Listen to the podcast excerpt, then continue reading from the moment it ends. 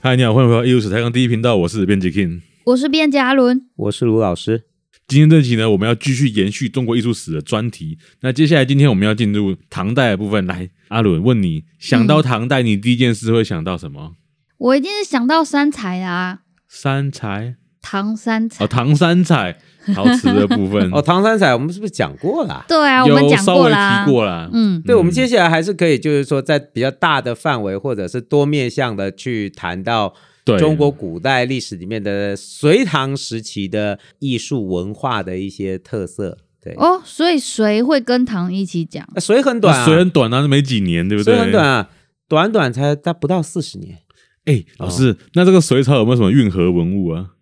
呃，目前挖是有哦，真有一假些的隋到有运唐河初的文物哦。对对对，就是说有一些文物大概出土以后，可以确认它大概就是初唐的或北朝晚期的文物，很多是隋的哦、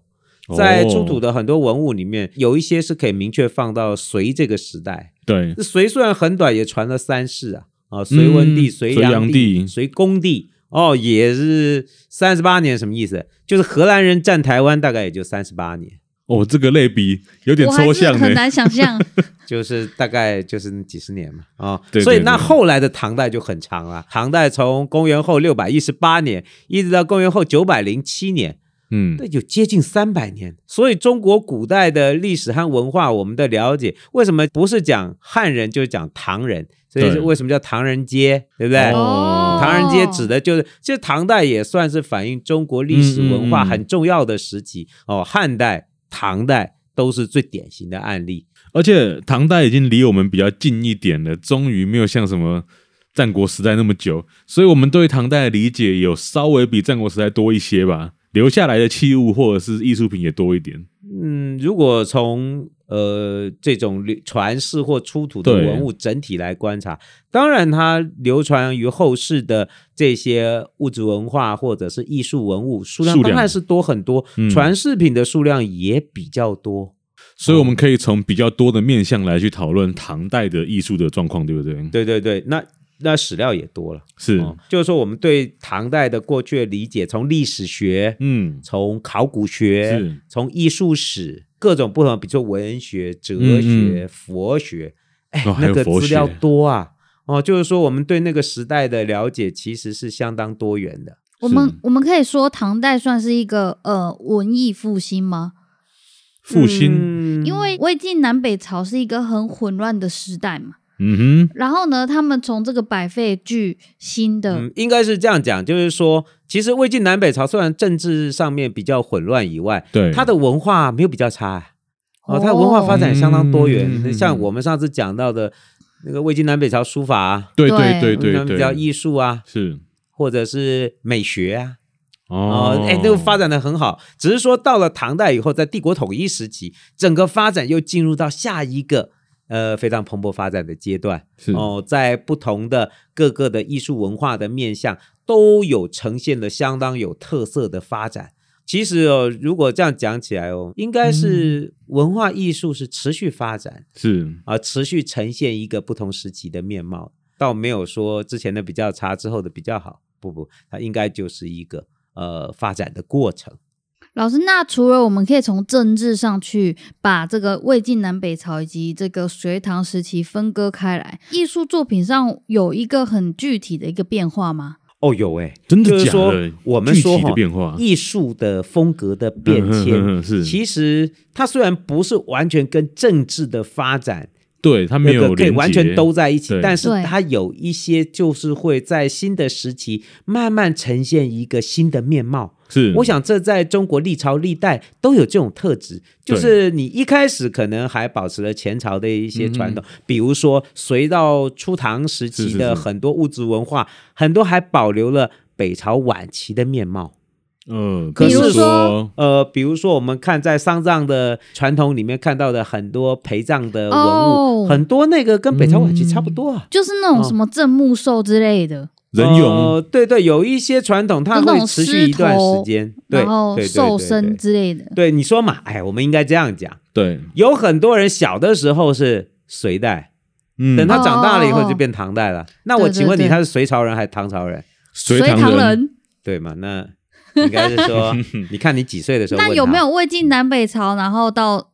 隋隋朝的人？一定有然啊，后又活到得过唐久代就有的啊人，呃，如果你活得过久，不就有那个这这是很明确的嘛，这很清楚的。有些人活得久，他经历的时代就很长。不同的时代的人，比如说有些人他刚好就会经历了时代的交交替的那个，对，比如说有些呃打长过一辈战的阿老嬷兵吗哦、阿公阿嬷小时候是日据时代，对不对？哦，可是对阿公阿嬷到了中年以后，就已经变成是国民政府来台了，呃就是国民政府已经迁台了，嗯所以他的小的时候还受过日本教育的。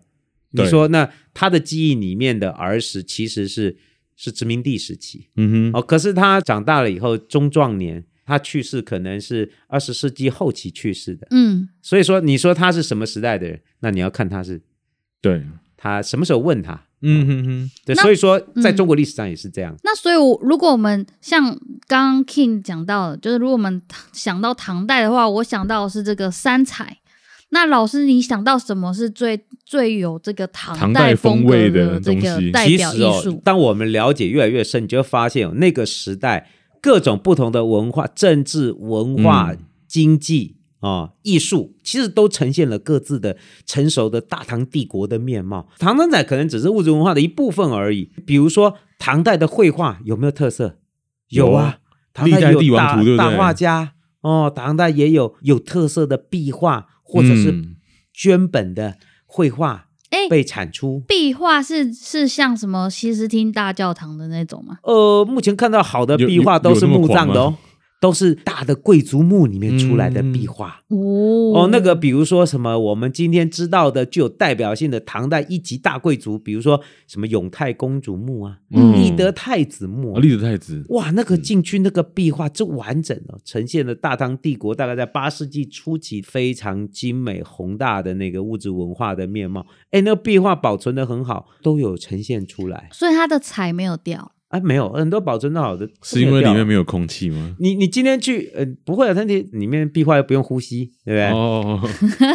现在很多壁画都还保存在陕西的那个博物院里面，哦，那个壁画都呃非常鲜艳，非常完整。你看唐代的贵族长什么样？哎，那壁画里嗯画的就那个样子。嗯，所以唐代也不是只有唐三彩，各种艺术文化都有。那 King 呢？你你你如果讲到唐代，你会想到什么？想到什么唐代的呃绘画周防。什那、么这啊是著名的艺术家了。作坊是谁？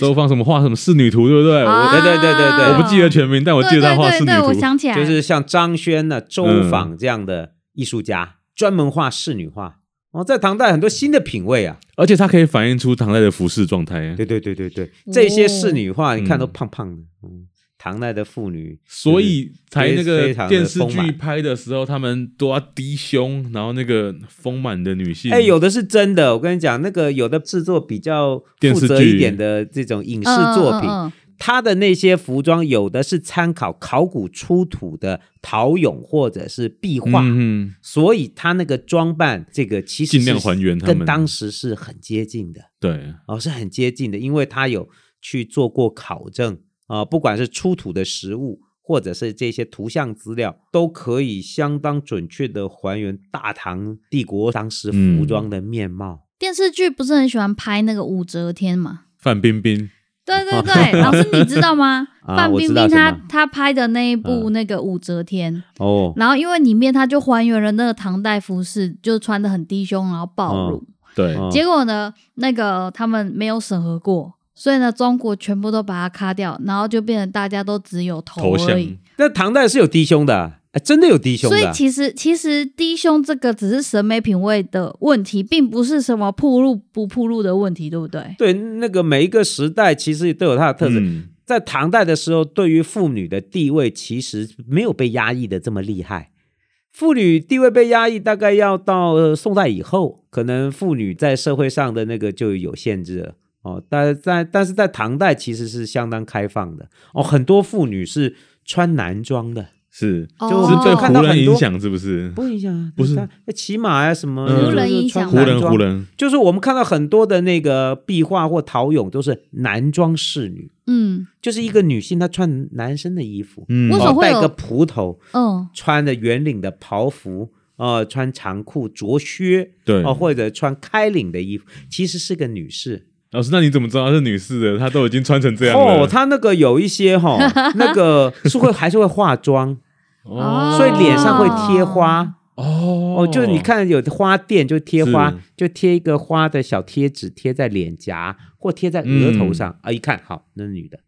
哦，以前老师有做过研究，有些石科的线画里面保证那是女的，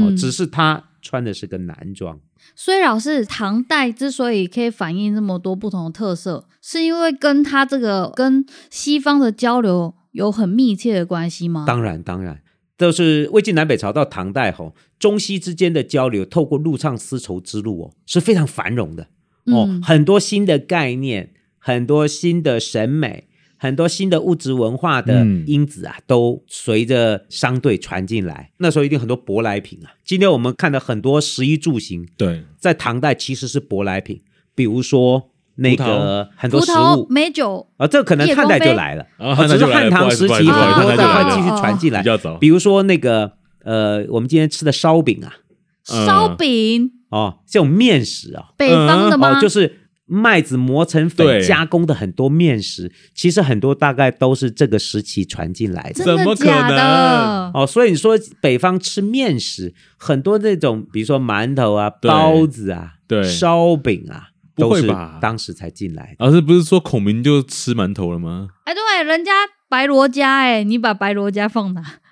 对啊，好了孔明不就吃馒头我了？没有我啦要我要说的是开玩笑， 就是没有就没是有，我们只是讲一些梗哎而已。很多食物啊，就是传进，那不是说还有很多乐器啊，嗯哦唐代乐器很多啊，的音琵乐啊，琶对不对？哎、哎，很多音乐和舞蹈都是外来的。我那我们怎么知道？唐代那哦就个是文献记录里面，那个想到十部乐，嗯，那好多音乐都是外地来的，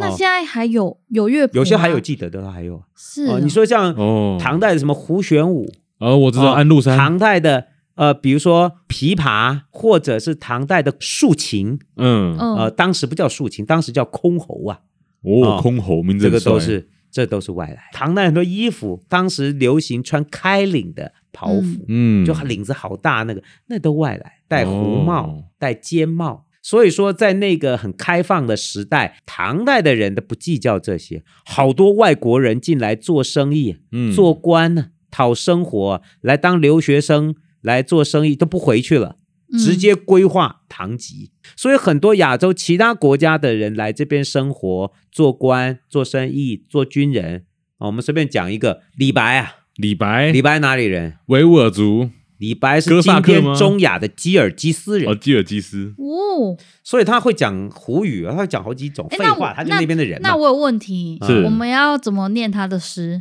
可能是吉尔人吉家斯华语化吧？了，那中文超好的，好不好？哎，那我们是要用台语讲吗？何若语哦，古汉语，这又讲另外一件事，就是古汉语里面，像我们今天的说的闽南语或客语，嗯对保留了一些古汉语的发音，这倒是真的。哎，这样子，老师，我们从胡的文化到汉人文化一路讲过来，哎，包山包海呢，食衣住行全部都进去了。有啊那有啊老师能不能帮我们盘点一下，我们整个唐代到底可以看到哪些充满有特色的东西？其实哦，如果哦从帝国开始，你看、哦、它大概是七世纪初期对开始的帝国。我们后世对于唐代理解大概分成三期或四期，嗯就初唐、盛唐、中唐、晚唐。哦，风大格都概不一样。你说初唐以后，我想到了七世纪的后半，已经慢慢形成了唐帝国自己的面貌。嗯，然后在举凡各种不同的文化、政治、经济的领域里面，都可以看到属于唐自己的特色的面貌。对，哦，如果以我们刚才讲到的，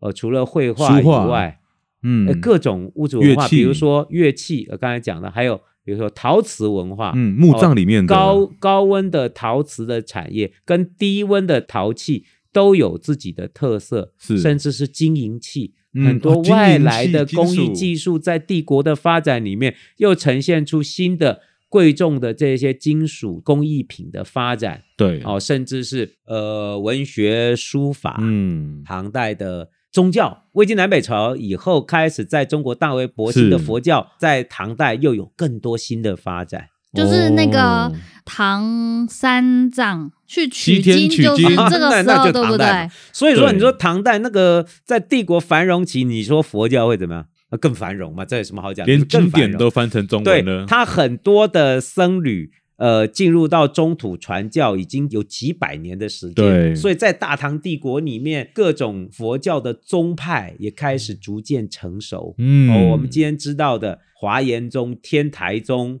禅宗，各式各样不同的哦宗派林立密教，啊、密宗啊，密那哦宗哎连也密传宗进都来有，哦，密宗也传进来了哦哦，就是我们说的藏密哦，就是从西藏传进来的佛教，嗯甚至是透过唐帝国又传到日本的佛教嗯，哦，因为透过丝绸之路，唐帝国然后到朝鲜半岛，然后进入到日本，它还是有一个呃流传的过程。最有代表性的大概就是我们今天知道的，像鉴真大和尚，嗯，就到日本弘扬佛法。日本在同一个时期的佛教那么发展，其实是透过唐帝国，然后经过朝鲜传过去的，对对对或者有的根本就透过海路进到是日，本的。所以这很些多东西留在日本，对不对？啊，那是啊，那是啊，嗯，那个很多的唐帝国的艺术文化，也透过了日本的有意识的模仿，啊对，也传到日本。现在日本传是有一个收藏唐文物最重要的地点，叫正仓院。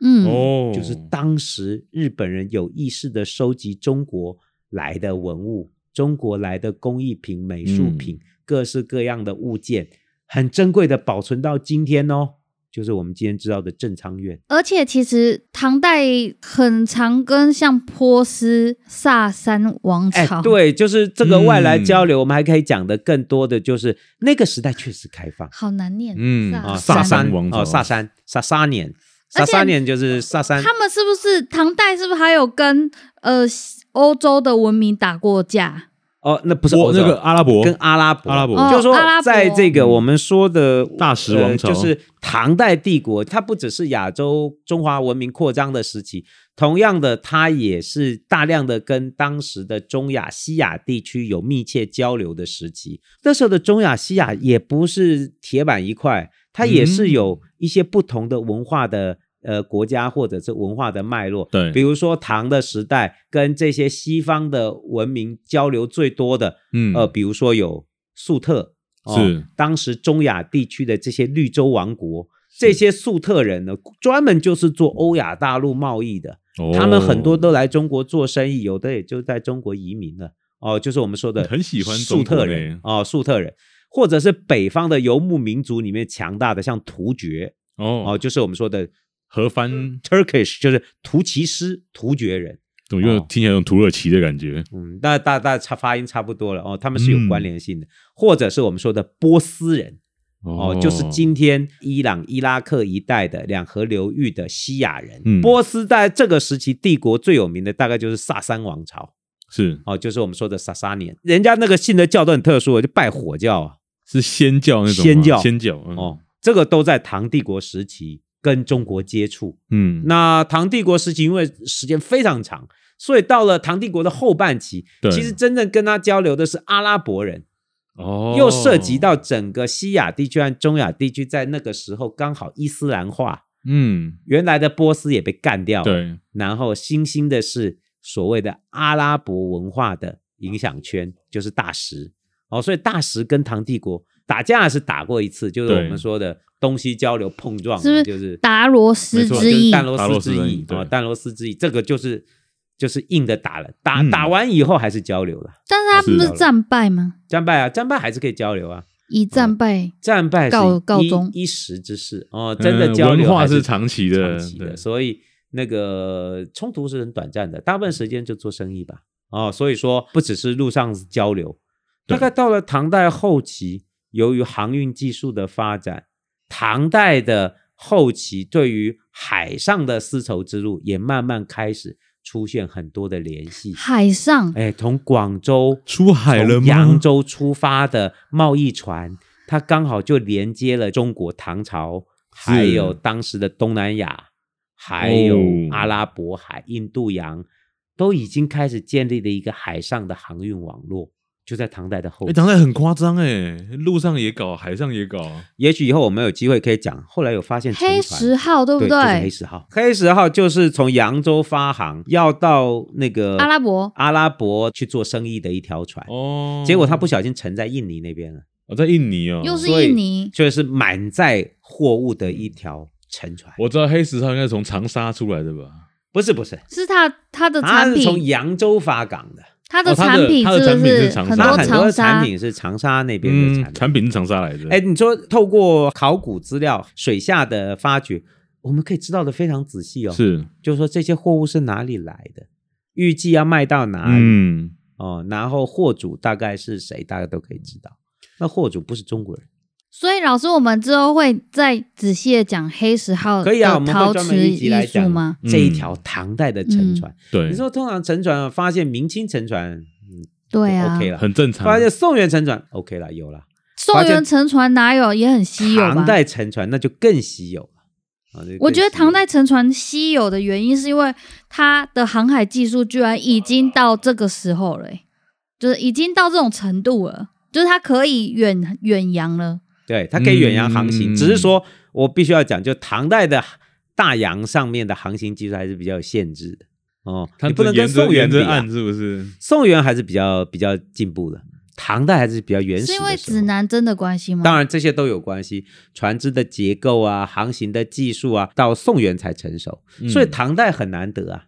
哦，嗯唐代其实还是比较原始的，对哦，，很多时候那个危险性相对较高。嗯，那居然还可以发现这么完整的沉船，那真的是非常难得。对啊，是而且黑黑石石号号上面的这个瓷器嘛，那算瓷器，瓷器对啊，不对？瓷器，，对，都还有很多阿拉伯的伊斯兰元素，有有有，这都很你多看从这里都可以发现东西交流。鱼哦，对啊，上面很多鱼不是吗？有些特定的纹饰或特定的造型，嗯，其实是海外的品味。对，在唐帝国，它有时候产品是外销的，有一些是舶来品嗯啊、就是舶来品的造型纹饰影响了本地的产业，都有。所以唐帝国还是一个比较开放的时期。而且唐代其实在器物的使用方面，还有一种呃，算两种吧，两种东西非常的有别于中国的传统。比如说，第一种哦是金银器，嗯，第二种是玻璃器。对，哦你看，玻璃，讲到玻璃，就是舶来品多。对嗯，哦，这虽然是进口，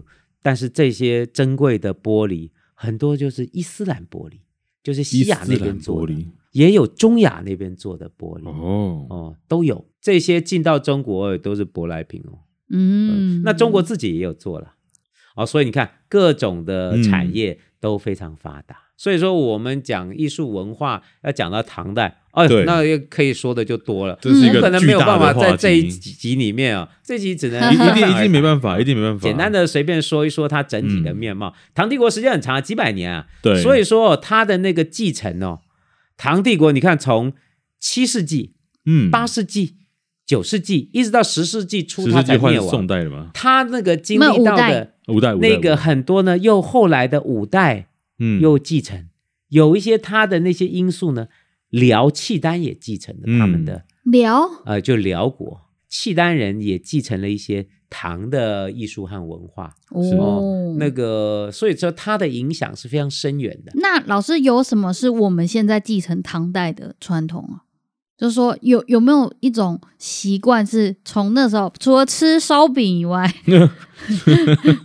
这倒是一个习惯，其实哦，很多文化艺术的因子，其实是我们今天都还被推崇和，比如说唐诗、哦唐代的文学哦对，唐代的书法，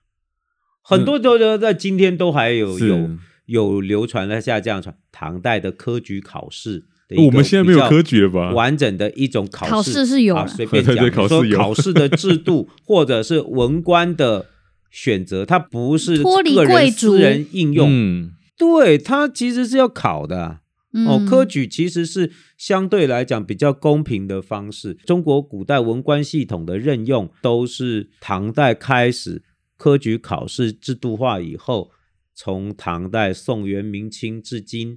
我我们你看，我是们公务员还是要考试的啊。嗯，呃，对西方的话，西方那他们有他们自己，他们怎么做是他们家的事。可是东方都还有一个很古典的考试制度作为一个公平的。你看嗯是我们中华民国的这个行政里面，我们还有考试院，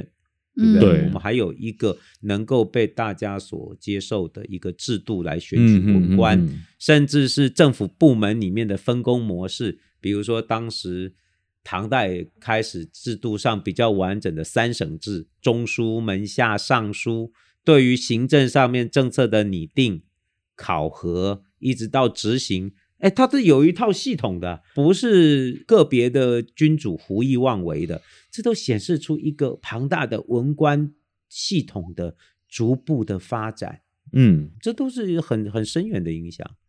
嗯，所以唐代就是大国，文化也强盛。怎么容我们三十分钟把它讲完呢？所以，我们今天就是开一个简单的头，让大家知道唐代一个整体的面貌是一个多么辉煌的规模，多么巨大。对，所以接下来我们可能可以分几个对啊题目比如对，说会我们分讲几个主题，唐代绘画，嗯对，唐代美学，是、嗯，唐代的陶工艺美瓷术，对、啊工艺美术分陶瓷，对，啊，陶瓷啊，然后金银机器啊，器，嗯，哦，这都可以讲啊，这对都都很有趣，很有代表性嘛。哦，所以嗯然后还有一个东西超酷的，嗯，你知道有没有跟大家说，是我们南艺大其实是有一组非常珍贵的唐代文物，哦，哦唐代文物就唐代有有一组石椁，很完整的在我们石椁，石什么椁是是石什么椁啊就是包在棺材外面的一个石头做的屋子，放在墓里面哦给贵族用的，所以它是一个小屋子。哎，有一个石屋子。哦 OK，哦，这个很难这想种象收藏在全国甚至世界中国以外的地嗯方，南艺大这一这一组都非常珍贵，直接跟唐代的石刻艺术、嗯，丧葬跟贵族文化有直接的联系。嗯，哦，以前刚好老师有做过研究，这可以大跟大家分享一下。是啊，那个过程很曲折的哦。所以关于唐代艺术，我们还有一个我们自己有收藏的东西可以分享呢。对对对对对，因为老师我有问题，石椁跟呃像武士祠那种画像石造的那个哦，有他什么们是关系有一吗？哦定的联系啊，只是武士祠那种画像石、画像石墓、画嗯像石祠，那个是汉代的。所以发展发展到嗯唐代，就呈现另外一种面貌。有关的大概就是石椁嗯哦，就石椁，只是只是这个椁啊，套在棺材外面那个就叫椁哦，棺椁棺椁嘛，就是外观的意思。但是它是用石头做的，就跟个宫殿跟个房子一样。那其实哦那个结构上的概念跟汉代的武士祠啊那种实质的祠堂，其实在概念上面是有一个联系的关系的，嗯是有个发展历嗯嗯程的，这倒是真的。啊，不过这个可以以后有机会专门可以跟大家分享。好，好，那今天我们唐代的整个轮廓的分享这边告一个段落。那未来呢，接下来会有好几个专题关于唐代艺术的各个面向，我们会分一集一集来细细跟大家讲。那请各位期待我们后续的节目。那艺术台上第一频道今天这边分享告一个段落，我们就下礼拜再见喽。大家拜拜。拜拜拜。